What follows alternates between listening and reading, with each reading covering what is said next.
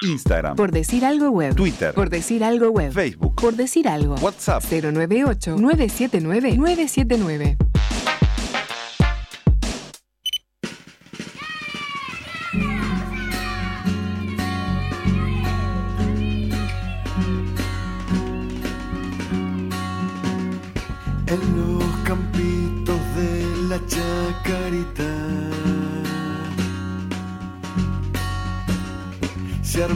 Partidos que no tienen fin. Las camisetas flacas como botijas van pateando la luna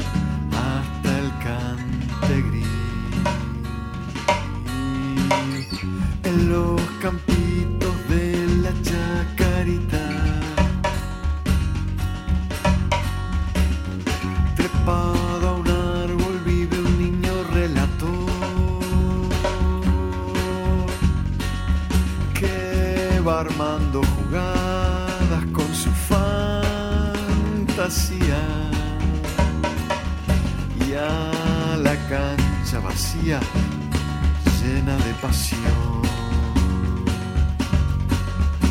Sale Roberto barriendo la marca Marcelo que pide Marcelo que avanza, ya pisa el área, lo cruza el zaguero, amaga, se quiebra, lo deja en el suelo y tira igual, apenas desviado.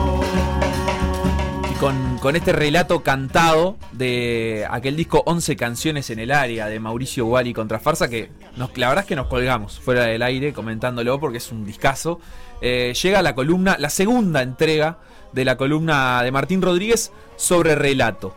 Tincho, ¿qué nos trajiste hoy? Bueno, eh, la semana pasada creo que no nos terminamos de poner de acuerdo con respecto a si se nace o se hace relator, pero por lo menos sí este, hubo consenso, podríamos decir, en cuanto a que se puede hacer de distintas maneras, de formas muy distintas, porque eso es la comunicación y creo que en el fondo es lo que nos atrapa a todas las personas que tenemos vocación por comunicar, ¿no? Y a que se nazca o se haga, eh, hay que trabajar igual. Exactamente, y el trabajo hace que vos vayas puliendo cosas, también escuchar a quienes lo hicieron antes que vos, seguramente incida, y en eso me quiero detener, porque el título de la columna de hoy es Maestros y Alumnos. Muy bien. Eh, y, y parte de una especie de concepto que no sé si es unánime, pero está bastante aceptado en el mundo de quienes trabajamos en las radios, relatamos fútbol y qué sé yo, y es que en la historia relatores ha habido y habrá muchos, pero escuelas de relato hay pocas. Entonces ahí deberíamos tratar de acercarnos a que es una escuela de relato. Bien. Yo tengo la sensación de que para que eh,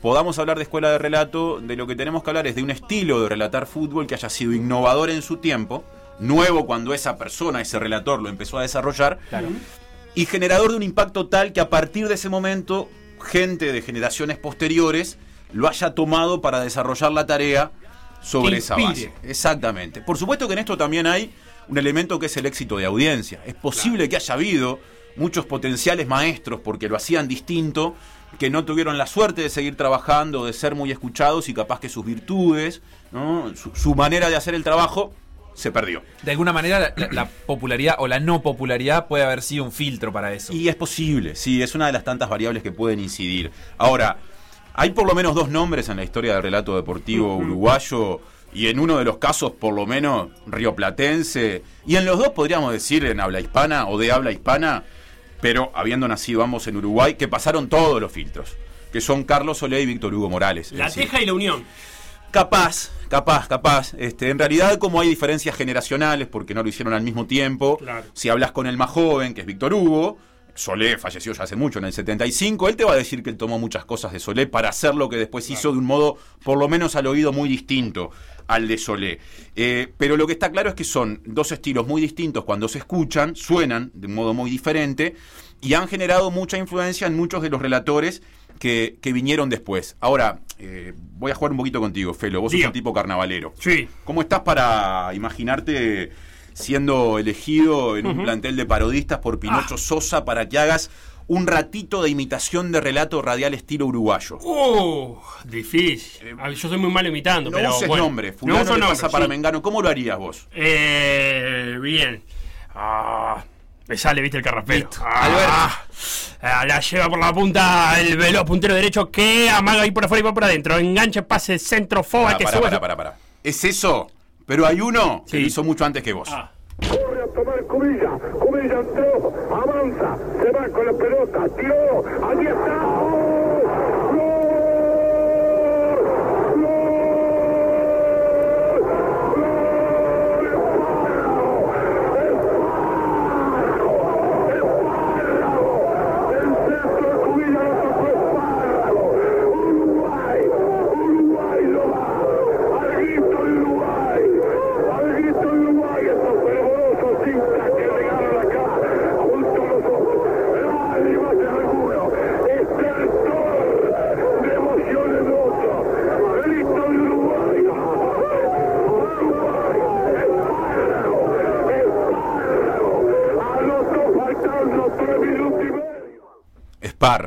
Relatado por Eh. Carlos Solé, un gol inolvidable, Creo que tengo 1970. cositas. Tengo cositas. Tenés alguna cosa de Don Carlos, ¿no?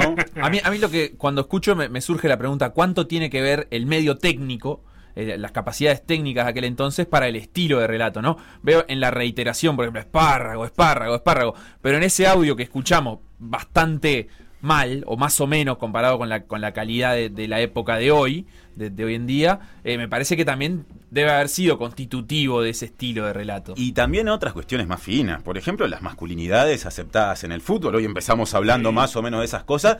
Y en aquel tiempo del fútbol. Es decir, eh, escuchamos por las dudas, por si alguien recién se engancha, este, un gol relatado por Carlos Solé. Un gol importantísimo, ¿no? Este, el gol que puso Uruguay en la semifinal del mundo del año 70 contra la Unión Soviética. Una pelota que se iba. No había bar, por suerte. Entonces Cubilla, que era un tipo que si te dormías en la cancha pero por favor, le sacaba ventaja a todos, se las ingenió para traerla hacia adentro de la cancha, levantar un centro cayéndose y Espárrago cabeció raro, pero la metió. Y Uruguay en el minuto creo que 117 de un partido XXL le ganó a la Unión Soviética. Lev Yassin, Eh, no, no ¿Ya era no? En ese momento era quien fue su sucesor. Acá tenemos un arquero en la mesa que debe estar diciendo en este momento buscando en Es su la pelota, duro. es el gol de la pelota que los rusos, los soviéticos reclaman que se fue, Exacto. que se fue por afuera. Exactamente, por la Eh, línea final. Por la línea final, que siguen protestando que se fue. A sí, la FIFA. A ver, uno de los tantos goles importantes eh, relatados por Solé, que en ese momento ya era un prócer de relato. Esto fue en el 70, faltaban cinco años para su muerte. Nació en 1916. Eh, tiene un derrotero muy interesante. Solé llega a la radio un poco a través de la meteorología. Él trabajaba en el Inumet de aquel tiempo, que tenía otro nombre. Entonces, claro, eso lo, lo fue acercando a la comunicación por la importancia que, que tiene. Él daba hoy. los partes meteorológicos. Exactamente, ese saber al momento de comunicar, no había, no había aplicaciones, ¿no? Lo que, lo que decía la incipiente radio era muy importante, aparte tenía un timbre de voz privilegiado, este, muy, muy grave, era locutor, entró al Sodre y en 1935, con apenas 18 años de vida, empezó a relatar fútbol. Y, y tratemos de ir hacia ese momento. En el año 35 la radio tenía en Uruguay entre 12 y 13 años. La radio era todavía nueva. una novedad. La velocidad de aquel mundo era una cosa de 5 minutos que recién se estaba masificando. El fútbol profesional uruguayo tenía 3 años. El Estadio Centenario tenía 5 años. Solé tenía 18, la AUF tenía 35. Y el fútbol se jugaba, haría 50, 55 años. Todo era bastante nuevo. Y entonces, si bien había habido narradores previos a Solé, Claro, porque iba a decir, el nacimiento de la radio en Uruguay está muy vinculado al- a los partidos de fútbol. a la Desde- transmisión de eventos deportivos. Claro, sí. desde esos telegramas que iban llegando a inventar entre telegrama y telegrama que pasaba. O sea, desde el nacimiento de la radio es que el, el- el relato, o, o quien transmitía fútbol estaba ahí. Y había por eso mismo ya algunas personas que habían hecho ese trabajo antes que Solé. Pero da la impresión, esto surge un poco de cruzar testimonios de gente que, que trabajaba en esa época. Hay una lectura recomendable que es Un grito de gol, el libro de Joel Rosenberg, que habla de relato deportivo específicamente, en que Solé es el primero que en ese rol le da una impronta que, volviendo a lo del comienzo, genera escuela. Eh, y esto se aprecia en lo que fue su carrera de ese año 35, con apenas 18 años, un gurí en un país que venía a ser campeón del mundo hacía muy poco tiempo en adelante, también de lo que fue eh, el hecho de que medios más importantes lo fueran a buscar para contratarlo y lo que la audiencia terminó generando, es decir, Solé se volvió la Biblia futbolera este, y podríamos decir que fue el fundador por eso mismo de un oficio sobre la base de algunas características personales que recién repasamos, ¿no? Esa voz, la transmisión de una personalidad fuerte, eh, un cierto tipo de cadencia, eso que Felo cuando se imaginó que lo convocaba Pinocho Sosa a la actuación trató de imitar, ¿no? Fulano toca para Mengano, Mengano para Sultano, un relato como con muchas comas, no tan continuo o ágil como relatos más recientes, ¿eh? se me ocurre decir. Cierto uso del lenguaje eh, que explotaba la sonoridad, estertor, lo dice muchas veces en el, en el grito de gol de Espárrago en el minuto 117, volviendo al año Bueno, el 1970. propio apellido, espárrago. Que, que ¿Cómo lo pronuncia y lo repite? El Exactamente. de la doble R, cómo le gusta firmarse en la doble R al Totalmente. ¿no? Hay una cierta violencia en eso que hace que el mensaje radial sea más potente. No se ve tanto en este gol, pero Solé también fue un adelantado en el uso de la metáfora. El mejor ejemplo es cuando dice el día que Uruguay le empata a Hungría el partido en el 54, en Sí. semifinales, que el viejo león herido sacude su melena o algo así, Claro, ¿no? esa semifinal fue. Semifinal, eh, primer partido en la historia de los mundiales que Uruguay, Uruguay pierde. Entonces era muy fuerte lo que se estaba viviendo. Uruguay remonta y después termina perdiendo por 4 a 2. Y a todo esto le agregaba algunas cosas que, por ejemplo, le reconoce Víctor Hugo Morales, que son como lecciones periodísticas, distancia con el protagonista.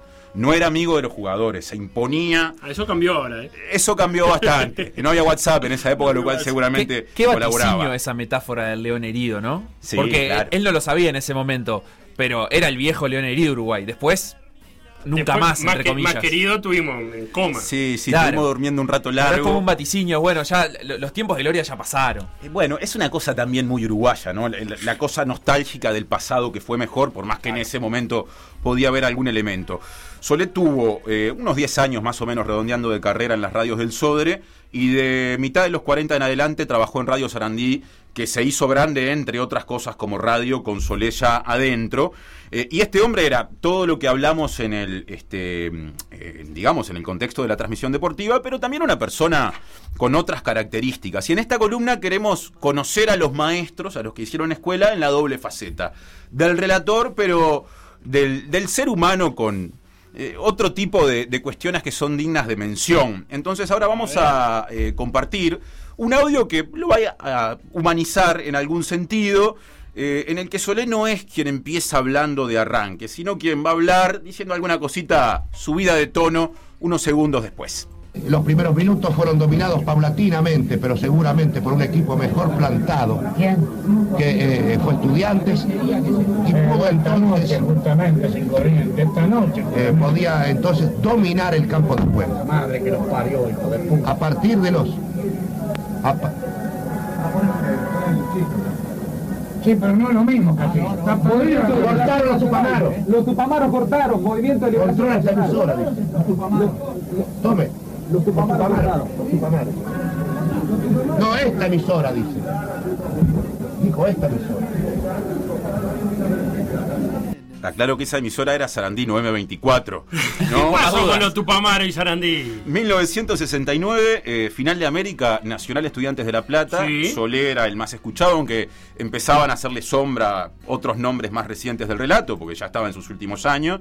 Y en el entretiempo de la primera final de una copa que Estudiantes le gana a Nacional, Estadio Centenario de Montevideo, el Movimiento de Liberación Nacional Tupamaros, ¿no? en, en- en Sí. tiempos en los que era un movimiento guerrillero, mucho antes de su incorporación a la política partidaria, digamos, interviene en la transmisión de Radio Sarandí. Entonces lo que escuchamos es la grabación de los diálogos en cabina, pero al aire ya se estaba en ese momento Ah, emitiendo un bien. mensaje con una plataforma.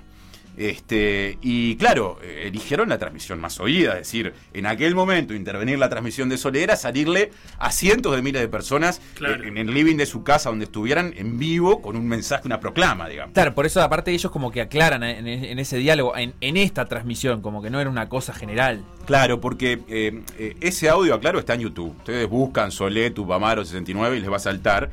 Y lo que está en YouTube es, deben ser, no sé, cinco minutos de diálogos en la cabina. Y en un momento se escucha que dicen, pero es solo la 8 por CX8 Sarandí o son las demás. Y alguien del pasillo grita, no, no, las demás están al aire. Y aparecen una cantidad de voces muy familiares. Quien empieza hablando es el comentarista Jorge Bassani. Ajá. Después de fondo se escucha a Solé, que tenía una personalidad muy fuerte, decir, pero la rep. Y todo eso. Lo dice antes de enterarse de cuál era el motivo. Él piensa que se había cortado la luz.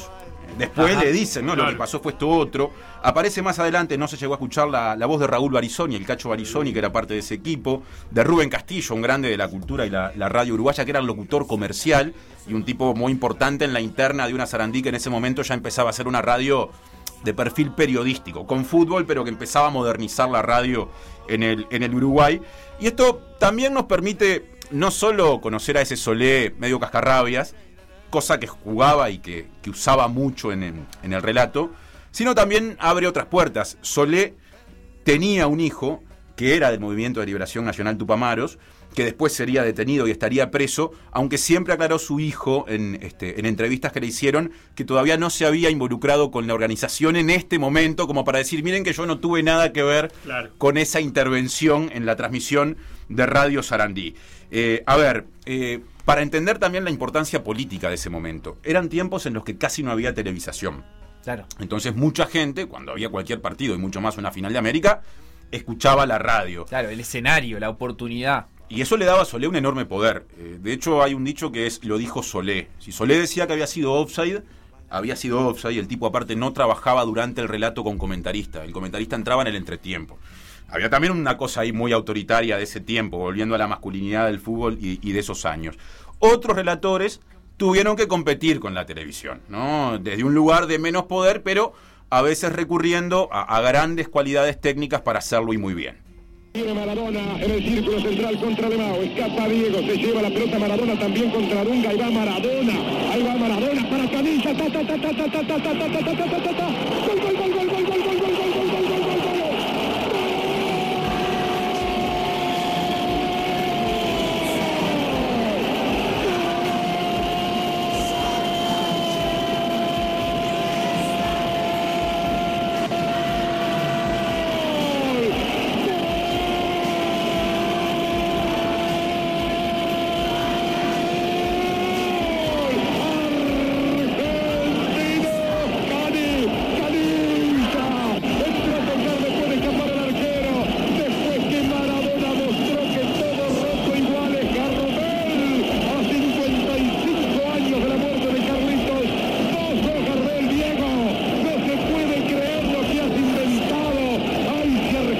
Aguanta ahora y la pelota Canilla, le dijo Alejandro Azo, Canilla va a tener una, una va a tener y lo sé, la tuvo y la metió, Canilla pone en ventaja a Argentina, Argentina 1, Brasil 0. Víctor Hugo Morales, Radio Continental de Buenos Aires, cuartos de final de Italia 90. Y un crossover de, de la cultura popular.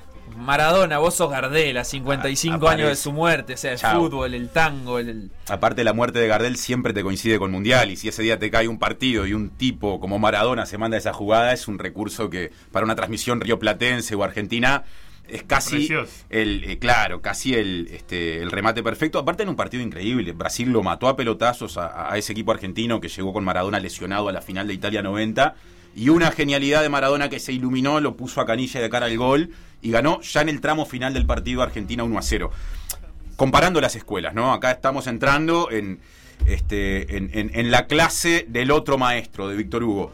Creo que los, las diferencias surgen en una cantidad de, de elementos que me interesa que ustedes enumeren partiendo de lo primero que les viene a la cabeza cuando escuchan este estilo y lo comparan con aquel de espárrago. hay hay en esto en esto que escuchamos Víctor Hugo Morales más más palabras hay que decirlo más palabras por minuto que las de que las de Solé y, una apelación más eh, quizás menos a lo sonoro que vos marcabas de Solé y más a, a la imaginación Claro, un afán mucho más de- descriptivo y bueno, esto que, señalábamos también, ¿no? Maradona que todo roto y, igual es Gardel, como de- destacando eh, cosas de, tal vez una historia previa en- en- en cuanto a cómo llega a ese partido el jugador y, y bueno, está, y como dice Felo, más palabras, ¿no? Y- aunque el y ta, además ta, ta, ta, ta podría bien ser de Solé también no porque ahí no hay palabra y hay más sonoro Solé era más del viene, Viene. que lo toma De mucho Emilio Morgan, ¿no? de tirar la vocal digamos Exactamente. Y Víctor Hugo con un tono distinto de voz. O sea, la voz está impostada igual, pero no, claro, no, no tiene eso rasposo de, de Solé. Yo tengo la sensación de que podríamos decir que técnicamente Víctor Hugo es un, un producto, digamos, mucho más completo, mucho más cuidado, ¿no? Eh, hay una diferencia muy clara en el ritmo. También en general le tocó contar un fútbol más rápido. ¿no? Pensemos en el fútbol que contaba aquel Solé de 18 años en el año 35. ¿no? Eh, me parece que ahí hay una cuestión hasta generacional que explica algunas de las diferencias. Me gusta la selección porque son dos goles similares en cuanto a importancia. O sea, una Claro. fase eliminatoria de un mundial. No, no es que una elegiste el, el- el, no sé, la primera fecha de campeonato uruguayo y en otro un mundial. Entonces, como que la, emoción debería ser más o menos la misma para los dos. Simplemente la forma de contarlo era distinta. La atención y la atención seguro que eran muy parecidas. Yo, volviendo a hablar de las características de Víctor Hugo, además de la del ritmo, que me parece que es la que sale, la que sale más claramente, ¿no? El relato de Víctor Hugo es como un martilleo. Fulano para Mengano, Mengano para Sultano, y, no para, y la coma casi no se nota, el de Solé es mucho más acompasado. Encuentro otras cosas, ¿no? Hay una pronunciación más cuidada, este, hasta en el respeto de las letras S que están en, en algunas palabras que los uruguayos tendemos en general a omitir o, o a entonar por la mitad. Eh, hay un mayor uso de esa metáfora que Solé a veces usaba, pero Víctor Hugo creo que a todo eso le da un, un salto. Hay otro tipo de entonación un poco más Tanguera, capaz, asociada al recitado en algún punto. engolada. Este, los dos compartían algo, dicen las personas que, lo- que los han conocido, y es cierto gusto por el histrionismo. El relato tiene, o, o precisa en algún momento de, de histrionismo. Y, y estas diferencias también tienen que ver con no solo un tema generacional, sino con un tema hasta geográfico. Víctor Hugo nació en 1947 en Cardona. En las entrevistas, cuando le preguntan por su estilo de relatar, él siempre dice, yo nací en una ciudad que queda a la misma distancia de Buenos Aires que de Montevideo. Eh, el año pasado lo, lo entrevisté para la diaria con motivo de su eh, relato en M24 de la Copa América de Brasil. Correcto. Y él me definió su relato como un relato con impronta rioplatense, porque es un tipo que creció con el dial duplicado. O sea, cuando hacía zapping Víctor Hugo en Cardona, eh, en el dial de él estaba Oriental, que es la 770, después venía Mitre, que es la 790, después El Espectador, que es la 810, después Radio Nacional de Buenos Aires, que es la 830, después Carve, que es la 850. ¿Y Continental no es 7 algo también? Está un poquito más adelante. Sí, pero a lo que voy es a que es un tipo que evidentemente tuvo influencias no solo de Soledad, que escuchó como todos los uruguayos de su generación desde muy chico, sino también de otro tipo, este, asociadas, él siempre cuenta, a una madre que era militante política blanca de Cardona, lo que le permitió muy de chico tener un parlante con un micrófono y hacer sus primeras prácticas. Este, después pasó a Colonia, relató en Radio Colonia, que es una radio uruguaya en lo legal, pero binacional por la vía de los hechos, porque toda la Claro. vida transmitió para Buenos Aires por un tema de mercado, violando alguna norma, pero ha ocurrido y sigue ocurriendo, tengo entendido, y creo que todo eso le permitió llegar a Montevideo en el 69 con un estilo bien distinto. En Uruguay, eh, en Montevideo en particular, no tuvo mucho más que 10 años de, de notoriedad porque ya a comienzos de los 80 se fue a Argentina y cinco años después de su llegada a Buenos Aires, que fue en el 81, le tocó contar un gol que ya repasamos acá la vez pasada, que lo inmortalizó, que es el gol de Maradona contra Inglaterra, y en ese partido, volviendo a esto de conocerlos en otra faceta, también dijo alguna cosita más. Se el. Ganó Argentina. Y quiero abrazarme con el corazón de corriendo por el costado. Y quiero abrazarme con Ricardo Giusti. Y quiero ir y levantarlo en andas a Maradona. Ha ganado Argentina frente a Inglaterra. A Inglaterra. Lo voy a decir una sola vez. Y Dios me perdone porque no es un golpe bajo. Por todos los pibes que no pueden gritar esta victoria. Argentina 2. Inglaterra 1.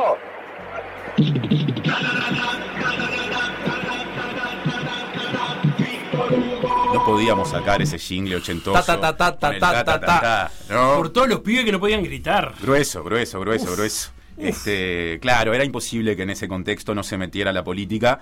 En el relato del gol decía Facu la semana pasada, ¿no? Del golazo de Maradona, del, del gol en el que elude a, a todo el equipo rival prácticamente. No lo metió, es decir, transmitió con la emoción todo eso que estaba en juego, pero sin ser explícito. Al final, eh, con ese preámbulo de no es un golpe bajo, cosa por el estilo, lo terminó diciendo. Eh, simplemente menciono, me lo recuerda Juan Andecoa y estaba previsto hacer una mención, que entre estos dos estilos, en, en esta evolución que se da con el tiempo también, hay alguien que es el primer relator que con notoriedad le da más ritmo a la narración que es Heber Pinto. Que la historia quiso que fuera el que creció hasta empezar a competirle a Soleil cuando estaba en eso surge Víctor Hugo y una serie de lógicas empresariales hacen que quede un poco en el medio y no haya llegado a ser un relator líder, pero en realidad es hiper este, escuchado eh, hiper respetado como relator de fútbol y, y también me parece que en esa evolución hacia la velocidad y el cuidado aportó cosas que está bien mencionar. Lo que tienen las escuelas es que tienen maestros y alumnos, como decía Sí. el título. Bueno, eh, está pasando lista Carlos Soler, Alberto Quesman, presente. Presente. Son las jugadas de mayor peligro estos tiros libres que vienen por evasión. Hay hombres que cabecean bien, a pesar de no ser muy altos. Caso concreto de Víctor Espárragos. Hombre salvador y de goles grandes. Mala pelota de Moreira. Moreira tiró centro, entró Espárragos, cabeció y Torino. ¡Gol! ¡Gol! ¡Victorino gol! ¡Gol de Nacional! ¡Gol de Nacional Victorino! Victorino, autor del tanto. Victorino, final de América del 80, Nacional ganaba su segunda Copa Libertadores contra Inter de Porto Alegre. Eh, está bastante claro que Alberto Quesman creció escuchando a Solé y desarrolló una tarea. Moreira tiró el centro y ahí el alargue, ¿no? Exactamente. eh, lo- los relatores de esa escuela tienen como una manera de gritar el gol que es como si a la G inicial le pusieran una E mezclada. Es EOL, es como un tipo de Porque, de- porque es la continuación de la, de la acción anterior. Eh, algo así. Claro. Eh, algo Víctor así. Hugo te lo separa, te dice ta ta ta ta, gol. Y ahí- este es el centro Cabezazo. gol, y ya sigue de largo. Evoluciona sobre la marcha y hay hasta un vocabulario que, que es muy capaz que de otro tiempo. Hombres que cabecean, autor del tanto. Yo lo vengo anunciando. Eso viene después. El relator que se pone en ese lugar de, de mediador, ¿no? Es decir, yo vine marcando en el relato que esto iba a pasar. Habría que pensar todas las veces que marcamos cosas que no pasan. Claro. El, el más famoso es el doctor, ¿no? Bueno, en ese caso, ¿eh? claro, comentarista. Y bueno, vale decir que, que Esman dice, aparte lo reconocen en las entrevistas, que él creció, empezó a trabajar imitando a Solé. Él lo dice así, Solé aparte tengo entendido que lo apadrinó, que se tomaba un café con él cuando Quesman era un chiquilín y llegaba a las cabinas y este y Solé recién empezaba. Y comparten otras cosas de las que los dos han hablado públicamente. El whisky, el té con hielo. la tos al aire, Ajá. hablar del tiempo, que siempre en sus radios, una época decía que Torraca de Meteorología había dicho que iba a desmejorar en las próximas horas. Que aparte, qué lindo, porque era torraca. Eh, ojo que hay otros alumnos, ¿eh? así que nos vamos a acordar de eh, un colega de una radio de acá del barrio, de la Ciudad Vieja. Lanza pelota Bentancur, Bentancur para Hernández, Hernández para Cavani, el ataque Uruguay. Abierto, pide Cáceres para adentro, levanta la pelota y levanta la mano el futbolista Suárez. Arroja con levantamiento de pelota, Cavani cambia frente muy bien para Suárez. Se viene Uruguay, más picante Suárez, tiró, toma Cavani. Javier Máximo Goñi, el relator de Oriental. El máximo relator. Eso mismo, siempre arriba. Tiene aparte una cosa, es radio y la gente, la mayoría no lo sabe, pero tiembla mucho mientras relata, se afirma mucho este, en su relato. Y yo creo que es otro fiel seguidor de la escuela de Solé. Quizá una velocidad más adelante que Kesman, creo que le pone otra cosa. También, por la contraria, tiene una tendencia todavía mayor a usar términos de otro tiempo. Te mete throwing cada tanto, Goñi, en su relato. En ese Ah, sentido. throwing. Exactamente. En vez de óvol, Throwing. Throwing. Eh, Hans. hoy, es, hoy es día de vuelta a clase y están los alumnos de Víctor Hugo. A ver, también presentes. Pasamos la lista. José Gabriel Carvajal. De hierro que la tiene atrás, adelante se mueve Figo, gran quite de, del el colombiano Serna, sacando la pelota para Matellán, Matellán que la tiene para el cielo de cara, está habilitado en el área, se viene Boca, domina el cielo, la pone atrás, entró Palermo, ¡gol!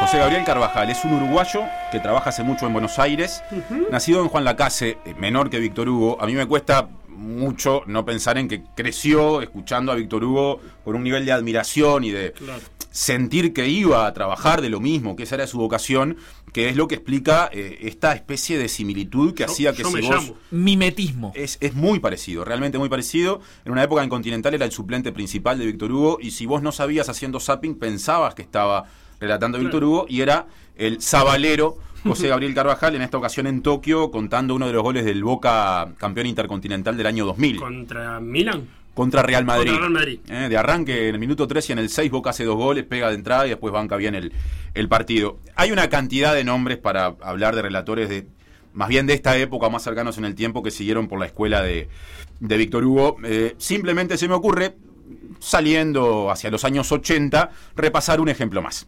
Mendy perdió la pelota con Batista. Batista va sacando para Canilla. Replica Argentina que de todas maneras no se entrega. Se paró Canilla, mete la pelota al área. Había offside de Palgo. El árbitro dejó seguir porque cortó Domínguez. Domínguez para Rubén Sosa. Antonio por la derecha. Se va Rubén Sosa. Viene el segundo gol de Uruguay. Partió Rubén Sosa. Ahora sí. Parece grítelo. Parece grito. Ganó el área. Se va a enfrentar al arquero. Lo empujaron. Escapó. Tiró al arco.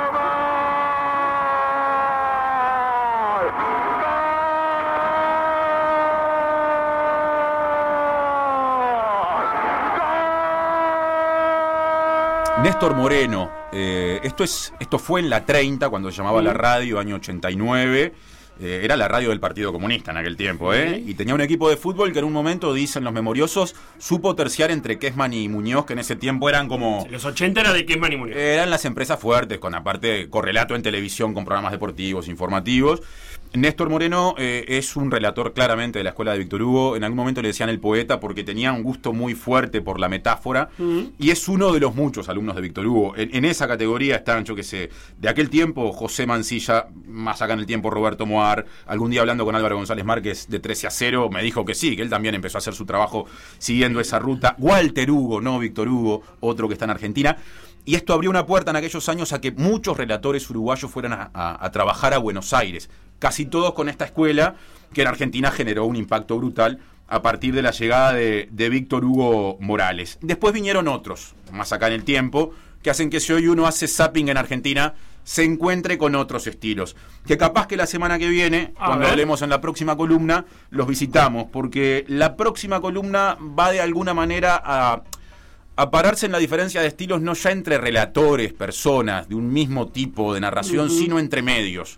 Relato Ay. televisivo versus relato radial, con Ah, un título encanta. que me animo a A anticipar. ver, dígalo. El fin de la narración. Perfecto. Y en M24 Para lo tenemos poco, al eh, señor de- Martín Rodríguez. Derrida. ¿Te gustó? Es un filósofo del lenguaje. Y Martín Rodríguez que va a estar relatando, por supuesto, el fútbol uruguayo a partir de agosto en este dial. Nos quedamos sin tiempo ya, pero vamos a, leer un par de mensajes que, que llegan a ver qué, qué opinión tenés vos, Tincho. A ver. Eh, Goñi y algunos nuevos relatores, dice Galeguayo por Twitter, son Ever Pinto, entre comillas, que televisa con el relato. Ese era el eslogan de Heber Pinto. Antes un rápido aviso y luego el relato. ¿Coincidís con esto? Sí, y sobre todo coincido en que, más allá de que no los mencioné, hay algunos jóvenes que, pese a la distancia generacional, siguen prefiriendo ese estilo. La agilidad, la agilidad o rapidez con que se jugaba en el tiempo de Solé, luego de Víctor Hugo y actualmente, ¿qué tanto incide en cómo el relator define su estilo? Pregunta Alejo. Y algo hablamos y creo que incide bastante. No hace todo, pero hace una parte. Y Héctor, eh, último mensaje, eh, dice que recuerda haber visto a Goñi en el frío partido de Paraguay, que tú estuviste en el Defensores del Chaco, Sí. verlo temblar tanto que pensé que tenía Parkinson. Ah, sé que. No fui el único, porque era el comentario general de la tribuna. dice. Claro, a la gente que, claro, eh, Héctor le mando un abrazo, estaba muy cerca del equipo de 13 a 0. La gente que nunca vio a Goñi lo ve temblar y queda absolutamente este, sorprendida, pero tiene que ver, él lo ha explicado, con cómo se afirma cuando agarra el micrófono para transmitir eso que él define como fútbol al máximo. Martín Rodríguez, muchísimas gracias. Nos vemos el próximo lunes. Hasta la próxima. Ya pisa el área, lo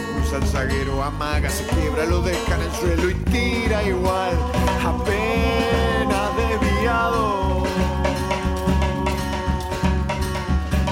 Entramos en los descuentos, se viene otro centro, se viene peligro, peligro, sacan a media, se manda techera, le gana la espalda, pegó de primera, el córner nos salvamos de milagro. Por decir algo. Seguinos en Facebook, Instagram, Twitter o Spotify. PDA Radio.